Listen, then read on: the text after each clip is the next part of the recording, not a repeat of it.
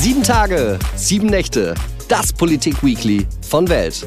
Das bedeutet ein Politiker, eine Woche Politik, Tag und Nacht im Schnelldurchlauf. Mit mir, Frederik Helmut Johannes Schwilden. Laut knallharter Recherchen ist mein heutiger Gast 1,93 Meter groß, 63 Jahre alt, spielt laut eigenen Angaben Volleyball und Skat und ist Fan der Eishockeymannschaft Eisbären Berlins und des FC Hansa Rostock. Dietmar Bartsch ist mit einer kurzen Unterbrechung seit 1998 Bundestagsabgeordneter für die Partei Die Linke. Im Bundestag teilt er sich mit Amira Mohamed Ali den Fraktionsvorsitz der Linken und früher trug er Oberlippenbart und rauchte Zigarillos. Herzlich willkommen, Dietmar Bartsch. Ja, einen schönen guten Tag, ich grüße Sie. Jetzt mal zum schnellen Reinkommen. Warum Volleyball? Das ist für mich der Sport gewesen, der einfach nur wehgetan hat an den Armen. Na, Volleyball, das hatte damit zu tun, ich bin in einem ganz kleinen vorpommischen Städtchen groß geworden und da war das eine der wenigen Sportarten, die dort up-to-date waren. Außerdem hatte ich den kleinen Vorteil, Sie haben das erwähnt, 1,93 ist nicht das kleinste. Und da habe ich sehr früh, weil auch mein Vater Volleyball spielte, Volleyball gespielt und habe das dann zu dem einen oder anderen kleinen Erfolg gebracht, war DDR-Studentenmeister, habe da auch profitieren können, als ich meine Aspirantur in Moskau gemacht habe, habe ich dort in der Auswahl gespielt und bin dadurch im Land sehr viel rumgekommen. Also der Sport hat mir sehr geholfen. Jetzt ist das nicht mehr so viel mit Volleyball. Wenn, dann spiele ich ein bisschen Beach und das ist eher altersgerechtes Spielen und äh, wirkliche Volleyballer würden jetzt etwas lächeln. Trinken Sie beim Skatspielen Alkohol? Wenn ja, welchen? Also das kommt auf die Runde an, aber grundsätzlich beim Skat trinke ich gerne ein Bier. Und wenn dann das Klassische, ich bin da sehr konservativ, Pilz ist mein Bier, was ich trinke.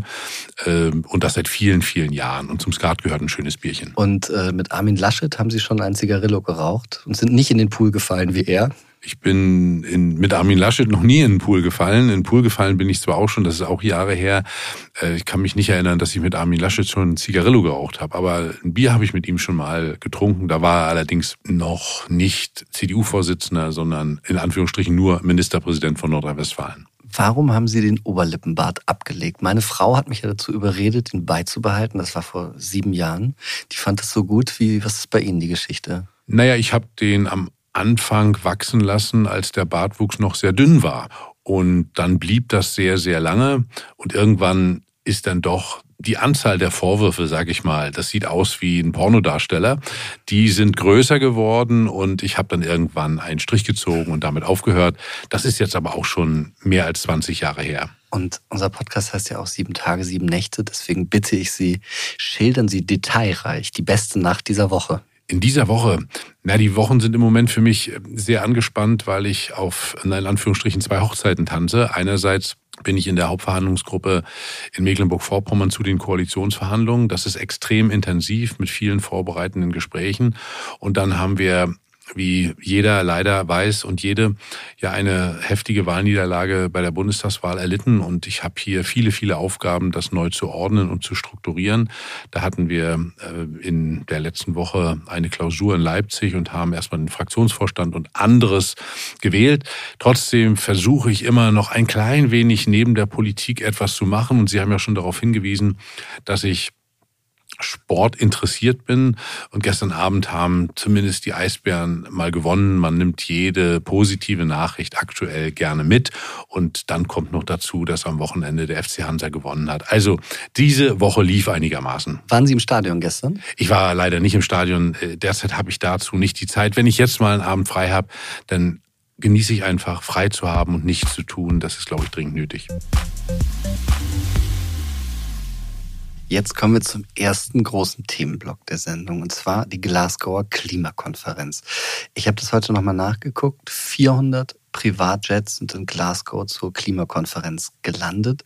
Ist das ein notwendiges Übel oder ist das eine vermeidbare Bequemlichkeit? Na gut, das ist hin und wieder vermeidbar. Nur ist Glasgow ja per Bahn schwierig zu erreichen. Aber ich bin der Auffassung, wenn es richtige Ergebnisse gibt, dann würde ich nachsichtig sein, dass auch geflogen wird. Natürlich kann jemand, der aus den USA anreist oder aus China anreist oder aus Brasilien, äh, das nicht mit dem Boot machen. Das wäre unverantwortlich. Aber die Ergebnisse müssen stimmen. Das ist die entscheidende, ja, die entscheidende Aufgabe. Da kommen wir gleich noch drauf. Erstmal zu Ihnen. Fliegen Sie innerhalb Deutschlands? Also sehr selten. Wenn es sich nicht vermeiden lässt, dann fliege ich auch in Deutschland. Aber erstens ist es vielfach schneller. Ja. Ich werbe immer dafür, die Bahn so attraktiv wie möglich zu machen. Schauen Sie, nach Hamburg gibt es keine Flieger mehr, weil die Bahn halt unschlagbar war. Und das wünsche ich mir auch nach Frankfurt, das wünsche ich mir auch nach München. Das ist äh, nicht immer gegeben und wir hatten ja jetzt gerade einen Wahlkampf und wenn man dort sehr schnell sein muss, dann ist es hin und wieder auch notwendig zu fliegen. Äh, letztlich glaube ich, dass wir dahin kommen werden, dass es Inlandsflüge irgendwann nicht mehr geben wird. Aber ich werbe dafür, nicht über Verbote das zu regeln, sondern durch Attraktion und Schnelligkeit der Bahn. Ich reise ja für meine Arbeit auch sehr, sehr viel durch Deutschland. Was mir aufgefallen ist, auch wie Sie angesprochen haben, Hamburg, Berlin, super, auch, auch München, Hamburg ist eine tolle Verbindung. Aber wenn wir von, also Nord-Süd geht immer, aber wenn ich von Osten nach Westen will, also von Karlsruhe nach Görlitz oder sowas, das funktioniert gar nicht. Es dauert neun Stunden, acht Stunden. Ähm, was, was denken Sie, sollte da passieren? Na gut, das ist ganz klar, dass es den Ausbau des Streckennetzes geben muss. Also in die Bahn ist sehr viel investiert worden, aber man muss ja klar festhalten, seit 1990 sind 6400 Kilometer Bahnstrecke stillgelegt worden. Und wir brauchen die umgekehrte Richtung. Das ist eine wirkliche Maßnahme in Richtung Klimawandel. Und deswegen werbe ich dort für Ausbau der Strecken. Da ist einiges passiert. Natürlich hat das mit der deutschen Teilung zu tun, dass die Nord-Süd-Strecken besser funktionieren als die Ost-West-Strecken. Aber da gibt es eben eine große Herausforderung. Also von Berlin nach Hannover und eben noch weiter nach Nordrhein-Westfalen, das muss schneller, das muss besser werden. Und da muss man sicherlich auch schauen, wo dann ein ICE hält. Die derzeitige Situation ist zumindest mit dem Fragezeichen zu versehen. Sie haben gesagt, es kommt nicht, es gerade eben, es kommt nicht darauf an, erstmal, wie die Leute im Detail gekommen sind, sondern was dabei rausgekommen ist bei der Klimakonferenz. Wie blicken Sie jetzt auf die Klimakonferenz in Glasgow? Wir haben da, ich glaube, 100 Länder wollen die Entwaldung aufhalten, 80 haben gesagt, wir wollen weniger Methan ausstoßen. Das hört sich beides erstmal sehr gut an. Das ist auch vernünftig. Nur will ich anmerken, dass bezüglich des Waldes das vor vielen, vielen Jahren schon mal vereinbart worden ist. 2014, glaube ich, war das. So. Und passiert ist vergleichsweise wenig. Deswegen, ich will sie an den Taten messen. Und äh, das sehe ich ähnlich beim Methanausstoß. Sicherlich eine richtige Entscheidung. Aber bisher ist es so, das ist ja auch beim Pariser Klimaabkommen so, es unterschreiben viele, nur realisiert wird es nicht. Es ist ein Handlungsdefizit. Ich kann mir nur wünschen, wenn Herr Bolsonaro das Waldabkommen unterzeichnet, dass er wirklich dann aufhört, in diesen Größenordnungen Amazonas abzuholzen. Das ist lebenswichtig und äh, manche Entscheidungen äh, sind auf dem Papier gut zu lesen, andere weniger aber ich möchte gerne die Praxis zum Kriterium der Wahrheit machen und da ist mir das insgesamt etwas dünne. Da ist es sogar ehrlicher, wenn einige Länder sagen, ich mache das nicht, was ich völlig falsch finde. Die Wissenschaft ist hier sehr eindeutig und in diesem Sinne bin ich summa summarum dann von Glasgow enttäuscht. Diejenigen, die sagen, sie haben mehr erwartet, ich habe weniger erwartet. Ich sage mal ganz klar, diese Treffen äh, haben häufig eine lyrisch hochwertige Komponente, aber in der Praxis passiert viel zu wenig. Was, was meinen Sie mit lyrisch hochwertig? Dass sich das, was dort beschlossen wird, ziemlich gut liest. Ich habe ja diese beiden Themen, Sie haben die auch genannt, Methan, Wald, das liest sich gut. Ich habe nur Zweifel, dass es umgesetzt wird. Denn das ist ja nur, das ist das Kriterium und da sehe ich die großen Defizite. Natürlich ist zum Beispiel dieses Abkommen, was mit Südafrika geschlossen wird. Das ist ein sehr positives Beispiel, wenn es umgesetzt wird, wo auch Deutschland ja aktiv handelt, auch andere Länder, dass ein so wichtiges Schwellenland wie immer man das bezeichnet, eben wirklich es schafft, von der Kohle wegzukommen. Und äh, derartige Dinge gibt es vielfach. Vielleicht sind bilaterale oder mit einigen Staaten getroffene Vereinbarungen am Ende wirkungsvoller als diese Großvereinbarungen, wo dann alle unterschreiben und am Ende passiert zu wenig. Können Sie in Ihrem eigenen Leben etwas benennen, wo Sie sagen, da haben Sie was umgestellt, was verändert in Ihrem Leben? Im Hinbezug auf die Klimafrage? Na, es gibt viele kleine Dinge, die man verändert. Also es beginnt damit, dass man in einem Zimmer das Licht ausmacht, ja. wo ich früher etwas lockerer war, dass man auch bei Heizen und bei ähnlichen Dingen, bei Verpackungen etwas genauer hinschaut. Ich finde, jeder, der kann, sollte auch einen Beitrag leisten. Das finde ich durchaus richtig und vernünftig. Ich sage aber auch, wenn wir die Herausforderungen bewältigen wollen, dann muss es strukturelle Veränderungen geben. Da kann es nicht so sein wie in Deutschland jetzt, dass vor allen Dingen der Verbraucher ins Visier genommen wird und faktisch der CO2-Preis als das Heiligtum betrachtet wird, der alles klärt. Nein, das wird nicht der Fall sein. Wir hatten das wunderbare Beispiel der Bahn und der Bahnverbindungen. Das ist ein viel wirkungsvolleres Mittel, wenn wir Verkehre auf die Schiene bekommen würden und aufs Wasser. Das Gegenteil ist ja praktisch der Fall. Ich hätte mir von Herrn Scheuer, der immer noch Minister ist, und Frau Schulze, die ja auch immer noch Umweltministerin ist, einen Plan gewünscht, wie denn Güterverkehr von der Autobahn wegkommt auf die Schiene und auf das Wasser. Denn wir haben das schlichte Ergebnis 2019, ist der Güterverkehr auf der Straße deutlich angestiegen, auf der Schiene gesunken. Das ist völlig ungesund und da ist eine Regierung gefordert, also mehr strukturelle Veränderungen als das permanente und ausschließliche Schauen auf die Verbraucherinnen und den Verbraucher. Sie haben gerade in einem Interview, weil Sie gesagt haben, es nicht auf die Verbraucher umzuwälzen, da haben Sie gesagt, die Bundesregierung verkauft Abzocker als Klimaschutz. Das war auf den CO2-Preis. Ich habe schlicht das, was die Bundesregierung mir auf eine Frage geantwortet hat, analysiert. Und da geht es auch um den Verkehrsbereich und habe gefragt, wie werden denn durch den CO2-Preis die Einsparungen bis 2025 sein? Und das sind 2,5 Prozent CO2. Ein so dürftiges Ergebnis. Und wenn ich mir dann die Preissteigerung anschaue, und ich komme aus einer ländlichen Region in Vorpommern, wo öffentlicher Personen- und Nahverkehr den meisten nur als Überschrift bekannt ist. Wenn keine Schule ist, fährt gar kein Bus. Und da ist das eine Bedrohung wenn diese Preise immer weiter steigen. Und deswegen habe ich gesagt, wir brauchen dringend einen Winterenergieplan von der Bundesregierung und da muss auch der CO2-Preis auf den Prüfstand kommen. Ich weiß, dass der nicht allein verantwortlich ist. Es sind die Preise, die für Rohöl gestiegen sind, jetzt gerade wieder sinken. Es ist äh, die äh, Stromsteuer und vieles andere mehr. Aber gerade weil wir eine Situation haben, dass immer mehr Menschen sich nicht mal mehr das Heizen leisten können. Zwei Millionen. So, das ist, das ist doch, also das muss doch uns alle aufschrecken lassen. Und deswegen habe ich sehr deutlich an die Ampel appelliert, jetzt sich abzugrenzen von der bisherigen Koalition, die viele, viele Worte gewählt hat, aber viel zu wenig auf die Reihe gebracht hat. Und dass die Ampel, die ja irgendwann auf die Schiene kommt und regieren wird, jetzt in dieser Frage handelt, denn viele Menschen können aktuell nicht warten. Wir kommen zum nächsten Themenblock. Das ist die Linkspartei, das ist Ihre Partei. Sehr wahrscheinlich werden Sie, also Ihre Partei in Mecklenburg-Vorpommern und in Berlin, bald mitregieren. In Thüringen stellen Sie den Ministerpräsidenten schon länger. Und ich habe den Eindruck, dass linke Ideen, linke Thesen gerade so prominent wie noch nie diskutiert werden und auch von vielen Leuten, glaube ich, unterschrieben und zugestimmt werden. Aber Sie als Partei konnten davon nicht profitieren. Sie sind unter fünf Prozent gekommen. Wie, wie erklären Sie sich diese Diskrepanz? Also erstmal finde ich gut, dass Sie Weltklima und danach Linkspartei auf einer Ebene, das ist ein sehr gutes Zeichen. Ähm, aber Sie haben in der Beschreibung schlicht recht. Ich muss ja dieses Wahlergebnis sehr ernst nehmen und es ist ja kein solitäres Ergebnis, wo irgendwann etwas total schiefgegangen ist.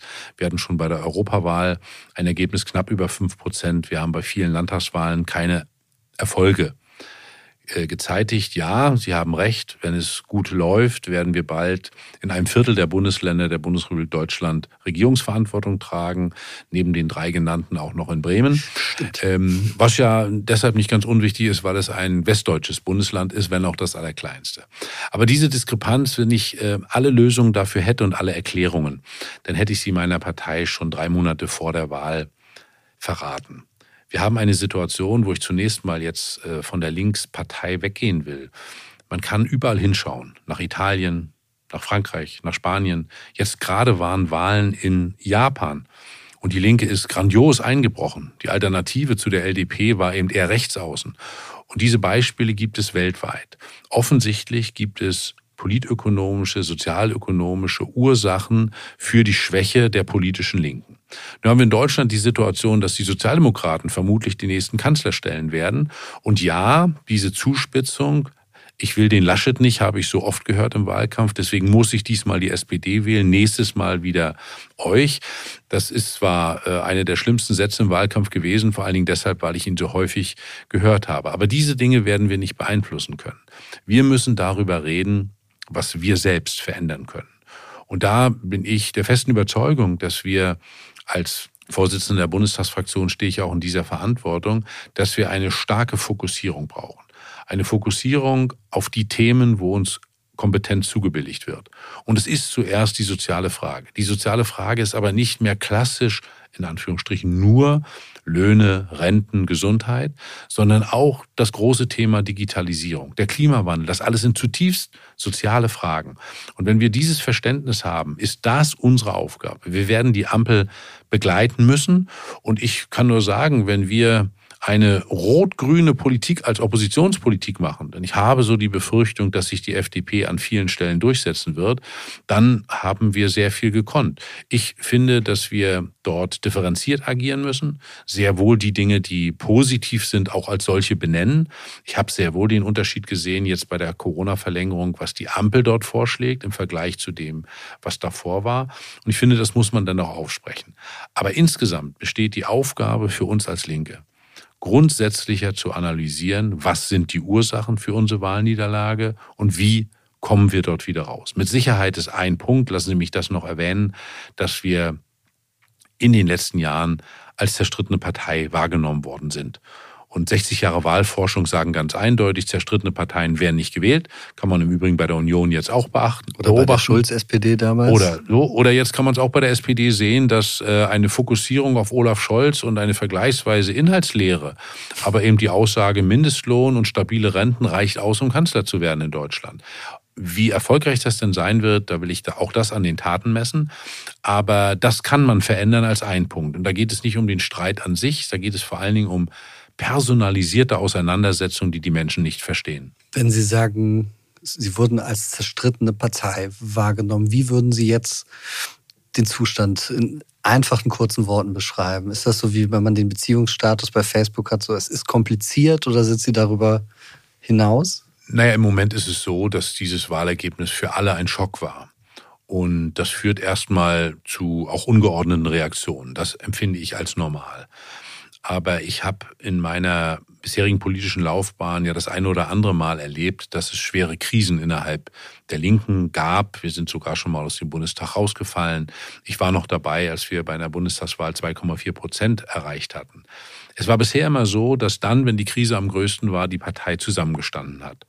Und ich sehe, dass es zumindest bei vielen genau dieses Bedürfnis gibt. Jetzt nicht weiter um die verbliebene, in Anführungsstrichen, Macht zu streiten, sondern vor allen Dingen den Auftrag, den uns ja immerhin noch 2,3 Millionen Wählerinnen und Wählern gegeben haben, diesen Auftrag anzunehmen. Und das wird kein kurzer Prozess sein, das wird ein längerer Prozess sein, der wird auch nicht unkompliziert und ohne Meinungsverschiedenheiten laufen, aber wir müssen uns diesem stellen und wir müssen wiederkommen. Das ist unsere Herausforderung. Sie haben ja völlig zu Recht gesagt, es gibt unendlich viele linke Themen, die auf der Straße liegen.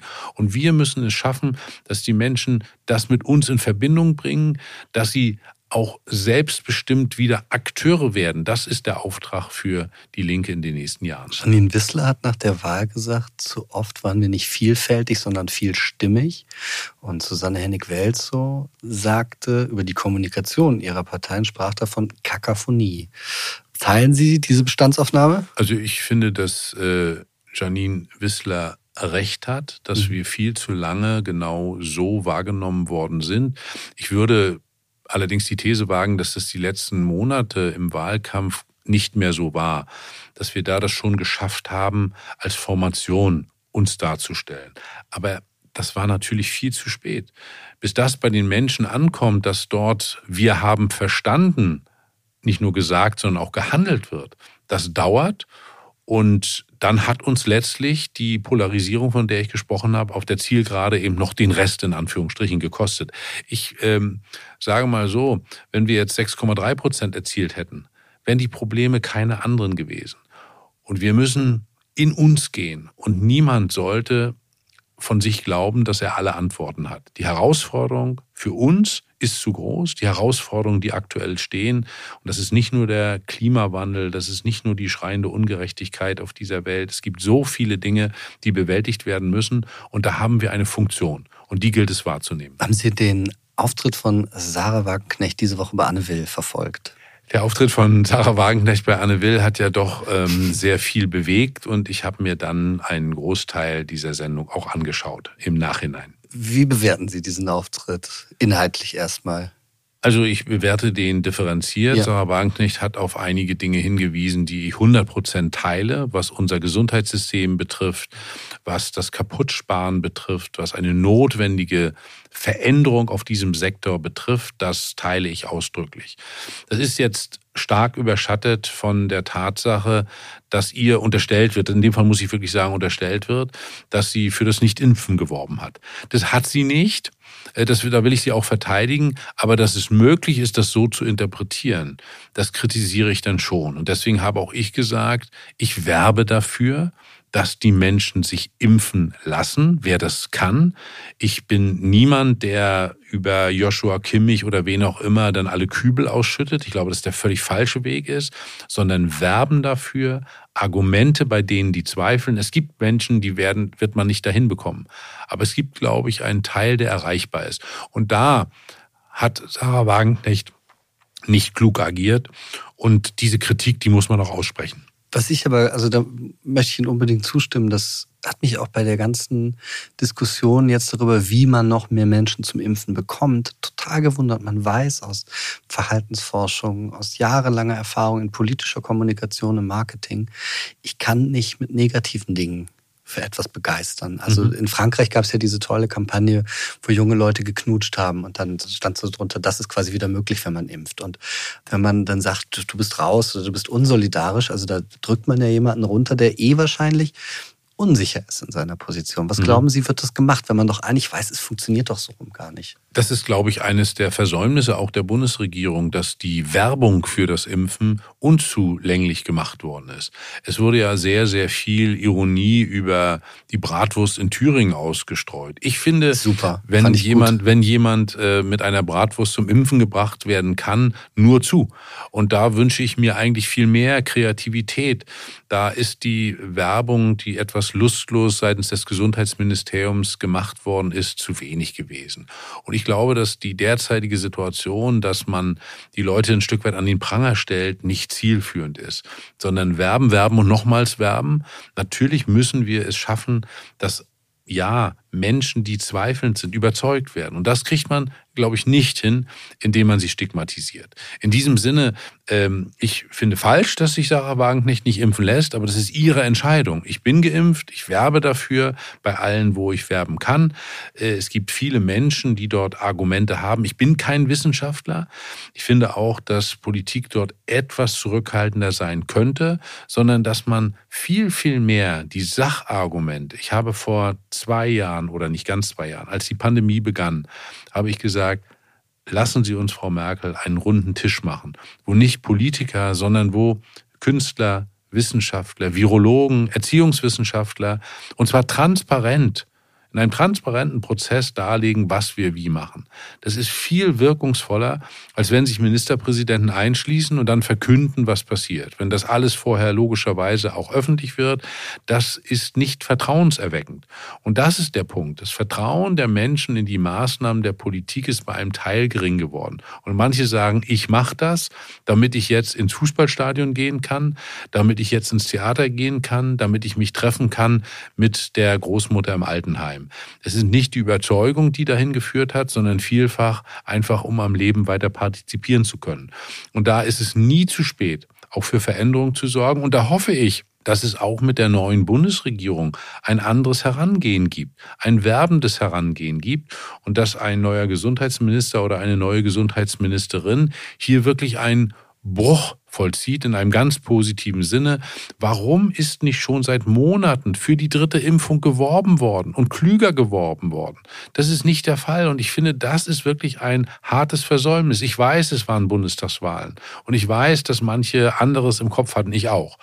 Aber das ist verantwortliche Politik, dann hier wirklich langfristig zu agieren und nicht jetzt zu sagen, wir müssen das jetzt mal machen, jetzt geht das los. Ich möchte noch einmal zurück zu Frau Wagenknecht, weil danach Nima Fassert geschrieben hat, ich schäme mich, dass Hashtag Wagenknecht so einen Unsinn im Namen meiner Partei Die Linke vertritt. Ähm, Sie haben das jetzt sehr differenziert angeguckt, haben gesagt, das sind Dinge gesagt, von die sind richtig, was den Zustand des Gesundheitssystems betrifft. Die anderen Dinge haben Sie gesagt, das hat mich nicht so überzeugt. Ist das denn gut, wenn man sich so äußert über seine Mitgenossinnen und Genossen, dass man sich schämt dafür? Ich finde das unangemessen sich so zu äußern. Sich unangemessen, sich so zu äußern, dass man sich schämt. Ich habe meine Kritik auch deutlich formuliert. Ich finde das falsch. Ich finde, das schadet auch der Linken. Aber es ist auch unangemessen, dann zu überziehen. Also Sarah Wagenknecht war in Nordrhein-Westfalen auf Listenplatz 1 von der dortigen Landespartei demokratisch gewählt. Die ist jetzt Mitglied meiner Fraktion. Sie hat sich im Wahlkampf engagiert und ich wünsche mir, dass sie sich weiter für die Linke engagiert. Ja, es gehört dazu, das zu kritisieren. Und ich hätte ihr nicht zugeraten, in diese Sendung zu gehen und diese Position einzunehmen. Aber erstens fragt sie mich nicht, was auch völlig in Ordnung ist, was auch völlig in Ordnung ist. Und zweitens ähm, äh, werbe ich dann doch dafür im Gespräch, in der Kritik äh, und nicht, indem man vor allen Dingen via Twitter dann derartige Meldungen absetzt. Das nutzt weder Herrn Muvasset, der den Beifall kriegt von vielen Menschen. Ich habe ja auch gesehen, mein Tweet, der einfach nur lautete, weiterhin werbe ich fürs Impfen. Und nichts weiter, kein Hashtag Wagenknecht und nichts. Der kriegt dann 6000 Likes. Da ist was schräg im Land, das will ich deutlich sagen. Wenn ich zum Beispiel zu einem viel mindestens genauso wichtigen Thema Bekämpfung von Kinderarmut etwas twittere, dann kriegt das 200 Likes. Da ist was schräg. Ich kann das nachvollziehen. Das hat seine Geschichte und das hat natürlich auch mit der Person Sarah Wagenknecht zu tun. Aber ich werbe dafür bei ihr, dass sie derartige Dinge in dieser Form nicht tut. Das ist falsch. Das schadet ihr, das schadet uns und schadet auch vielleicht ihrem Anliegen, das ich ausdrücklich nicht teile. Aber genauso werbe ich dafür jetzt nicht mit Kübeln übereinander, weil dann wird sich ein Großteil der Menschen abwenden und sagen, die sollen erstmal ihre Dinge unter sich klären. Jetzt kommen wir zum Antisemitismus. Das ist mhm. unser nächstes Thema. Es ist diese Woche ähm, wurden Fotos veröffentlicht, die Polizisten Liegestütze machend auf dem Mahnmal in Berlin, auf dem Holocaust-Mahnmal zeigen. Ähm, im Jahr 2020 wurden 2351 antisemitische Straftaten erfasst. Das sind 16 Prozent mehr als im Jahr davor. Und auf den Corona-Demos hört man auch immer wieder von Weltjudentum. Leute wie Attila Hildmann sehen in den Juden das große Feindbild. Ähm, wann haben Sie zum ersten Mal Antisemitismus in der deutschen Gesellschaft wahrgenommen? Als, als eigen erlebtes. Ich muss ehrlich sagen, dieses Thema hat lange Zeit bei mir überhaupt keine Rolle gespielt, weil in dem Land, in dem ich groß geworden bin, da gab es das qua Order nicht. Es gab eine extrem kritische Haltung zu Israel, aber eben keinen Antisemitismus qua Dekret. Und das stimmte schlicht nicht, wie ich aber erst im Nachhinein bei Betrachtung feststellen konnte. Und mir ist dieses Thema, und zwar auch als ein sehr wesentliches Thema, vor allen Dingen nach der politischen Wende in der damaligen DDR, ähm, öffentlich geworden und auch an mich rangedrungen. Und äh, logischerweise habe ich mich dann viel, viel mehr damit befasst und sehe, dass das ein reales Thema in Deutschland ist und dass wir dort nicht nur aus historischen Gründen eine Verpflichtung haben. Und deswegen gilt es hier auch in ganz großer Konsequenz äh, zu handeln. Ich habe auf der Kundgebung vor dem Brandenburger Tor gesprochen, als es um Solidarität auch mit den Opfern in Israel ging. Ich werbe dafür, dass wir dort eine klare Position einnehmen, natürlich auch eine differenzierte Position, was Palästinenserinnen und Palästinenser betrifft. Ich war mehrfach in Israel, aber vor allen Dingen müssen wir über das Thema Antisemitismus in unserem Land reden. Und es sind eben nicht Einzelfälle, wie hin und wieder dargestellt wird. Wir haben hier ein sehr strukturelles Problem und ich erwarte, dass dort in großer Konsequenz gehandelt wird. Denn wir haben das in Halle gesehen, wir haben das in Hanau gesehen, wir haben es an vielen Stellen gesehen, dass Antisemitismus ein gesellschaftliches Problem ist, was wir nicht reduzieren können, dass dieser Antisemitismus zugewandert ist. Das können wir aber übrigens auch nicht leugnen, dass es das gibt, sondern das Erste ist, das Problem anzunehmen und diese Herausforderung anzunehmen. Und es ist gut, dass es einen Antisemitismusbeauftragten bei der Bundesregierung gibt. Wir werden übrigens in Mecklenburg-Vorpommern auch einen Antisemitismusbeauftragten im Koalitionsvertrag festschreiben, hoffe ich jedenfalls. Äh, ich finde das dringend notwendig, aber das ist das eine. Das Entscheidende ist, dass wir hier wirklich in größter Konsequenz agieren, dass wir aufklären. Zum Beispiel, ich habe das ja von mir persönlich gesagt, ich war dort nicht aufgeklärt in dieser Frage und bin das jetzt. Und deswegen habe ich dort auch eine sehr, sehr konsequente Haltung und werbe dafür, dass diese Haltung von der Schule bis ins hohe Erwachsenenalter auch durchgehalten wird und Verstöße auch rigoros geahndet werden ist dieses, was Sie sagen, dieser Prozess des aufgeklärt worden Seins, also weil Sie ja meinten, qua Dekret gab es Antisemitismus äh, in der Deutschen Demokratischen Republik. Quasi gab es nicht. Ich habe mit einem Interview von Ihnen gelesen, dass es dass Israel als Land zwar ähm, imperialistisch wahrgenommen worden ist, aber das war eben kein Antisemitismus per Definition aus der damaligen Perspektive. Aber diese Bewusstseinswerdung, wir als Gesellschaft haben da ein Problem. Das ist ja auch häufig eine, eine schmerzhafte Sache, weil die ja sagt, ich habe selber was nicht gesehen, ich war zu naiv, ich war zu, weiß ich nicht. Ist Ihnen das schwer gefallen, das zu erkennen? Das ist mir nicht schwer gefallen, aber ich war durchaus überrascht über mich selbst und äh, bin von da an auch in einer sehr großen Ernsthaftigkeit beim Schauen auch auf Menschen, die diese Haltung, über die ich glaube, ich verfüge und für die ich sehr werbe, die diese nicht haben. Da ich selbst eben aus einer mehr oder weniger oberflächlichen Betrachtung mhm. dieses Problems komme. Das Problem lag woanders mhm. und äh, die Shoah und so weiter, das war eben äh, letztlich ein Ausdruck von Imperialismus, mhm. Faschismus und so weiter. Diese Betrachtung habe ich mir erst angeeignet, dass es eben nicht so einfach ist. Und äh, deswegen kann ich auch nur immer raten, dass wir dort gerade in der politischen Bildung, in der Aufklärung, also ich würde mir wünschen, dass möglichst jeder einmal Yad Vashem sieht.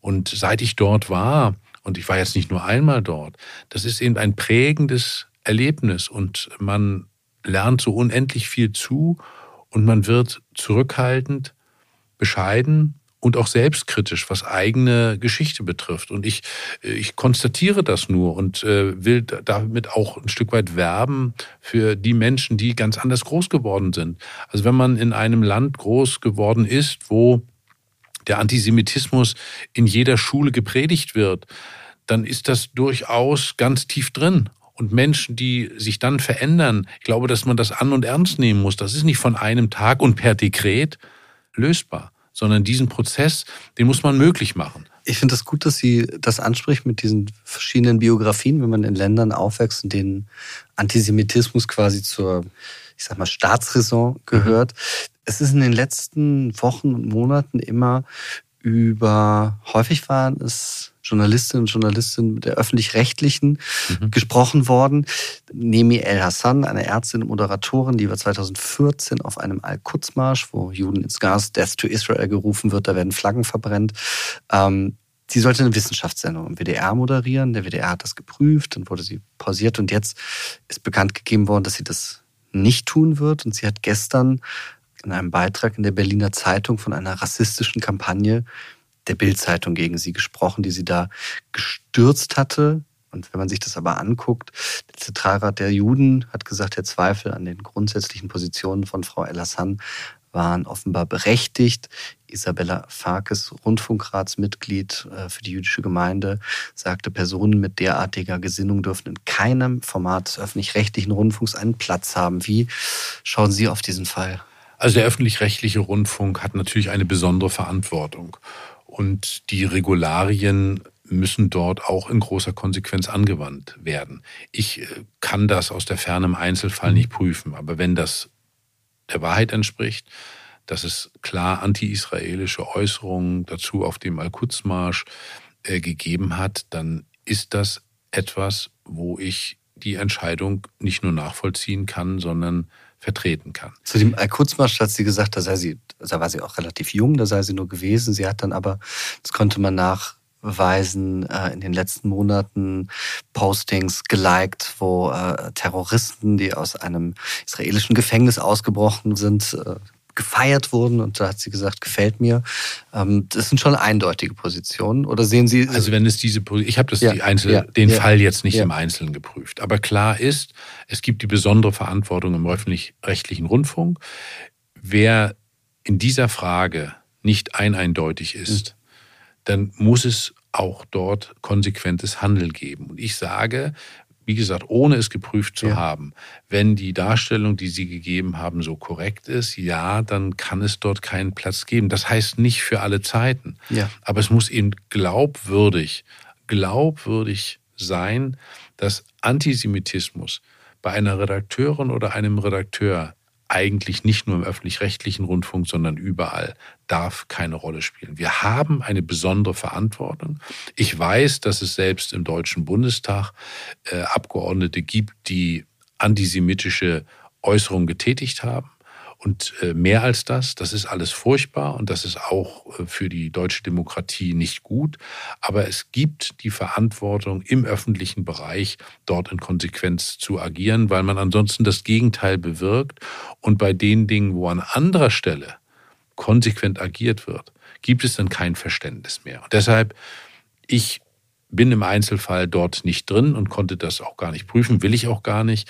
Aber ich vertraue dort dann auch auf die öffentlich-rechtlichen Gremien und sehe dort diese Konsequenz als berechtigt an. Die Polizeistatistik, und das ist ein bisschen das Problem, die weist erstmal prinzipiell jede Straftat, die ähm, gegen äh, Juden ausgeübt wird, als antisemitische Straftat von rechts. Das gibt, gibt also wenn die nicht im Detail aufgeklärt werden. Es kann dazu führen, dass ähm, war ein Beispiel genannt, dass wenn auf einer Hisbollah-nahen Veranstaltung jemand äh, was sagt, was nicht aufgeklärt wird, dass das rechts zu getragen wird. Und es gibt eine Studie, die heißt Jüdische Perspektiven auf Antisemitismus in Deutschland vom Institut für interdisziplinäre Konflikt- und Gewaltforschung der Universität Bielefeld. Da wurden Opfer von Antisemitismus befragt. Ähm, die sagen, bei Gewaltdelikten, die sie erlebt haben, 81 Prozent der Fälle seien von mutmaßlich muslimischen Tätern durchgeführt worden. Ähm, wird das verharmlost? Haben wir uns da auch wieder, natürlich aus einer historischen Verantwortung, vielleicht so ein bisschen gezaudert, das beim Namen zu nennen? Also das würde ich nicht so sehen. Dort, wo es äh, auch aus muslimischem Bereich, ich will überhaupt nicht unterscheiden. Antisemitismus, egal woher, ist nicht zu akzeptieren und hat, ist auch nicht zu relativieren. Und wenn diese Zahlen stimmen, dann ist dort in der gleichen Konsequenz wie bei jedem und jeder anderen zu agieren. Ich will dort nicht differenzieren. 81 Prozent sind muslimischer mhm. Antisemitismus und 19 Prozent anderer.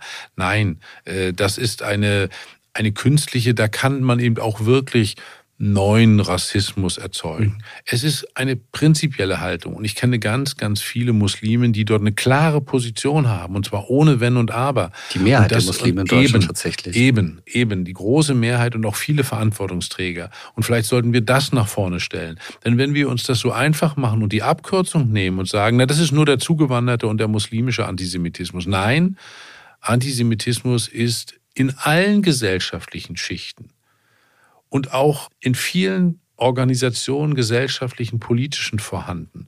Und ich glaube, es war eine hochrangige jüdische Vertreterin, die mal gesagt hat, eigentlich ist in jedem und in jeder ein Stück weit Antisemitismus.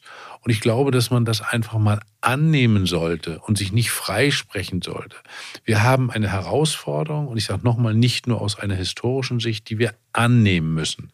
Das ist die Aufgabe. Und wenn wir dort aufklärend agieren, wenn wir das, was notwendig ist, insbesondere bei unseren Heranwachsenden, wenn wir das annehmen, dann können wir dieses Problem verkleinern, dann können wir es auch weltweit verkleinern. Herr Bartsch, ich möchte mich ganz herzlich für das Gespräch bedanken und äh, trotz des ernsten und wirklich ernsthaften Endes nochmal feststellen, das war der schönste Tag in meinem Leben. Vielen Dank. ich bedanke mich. Alles Gute für Sie.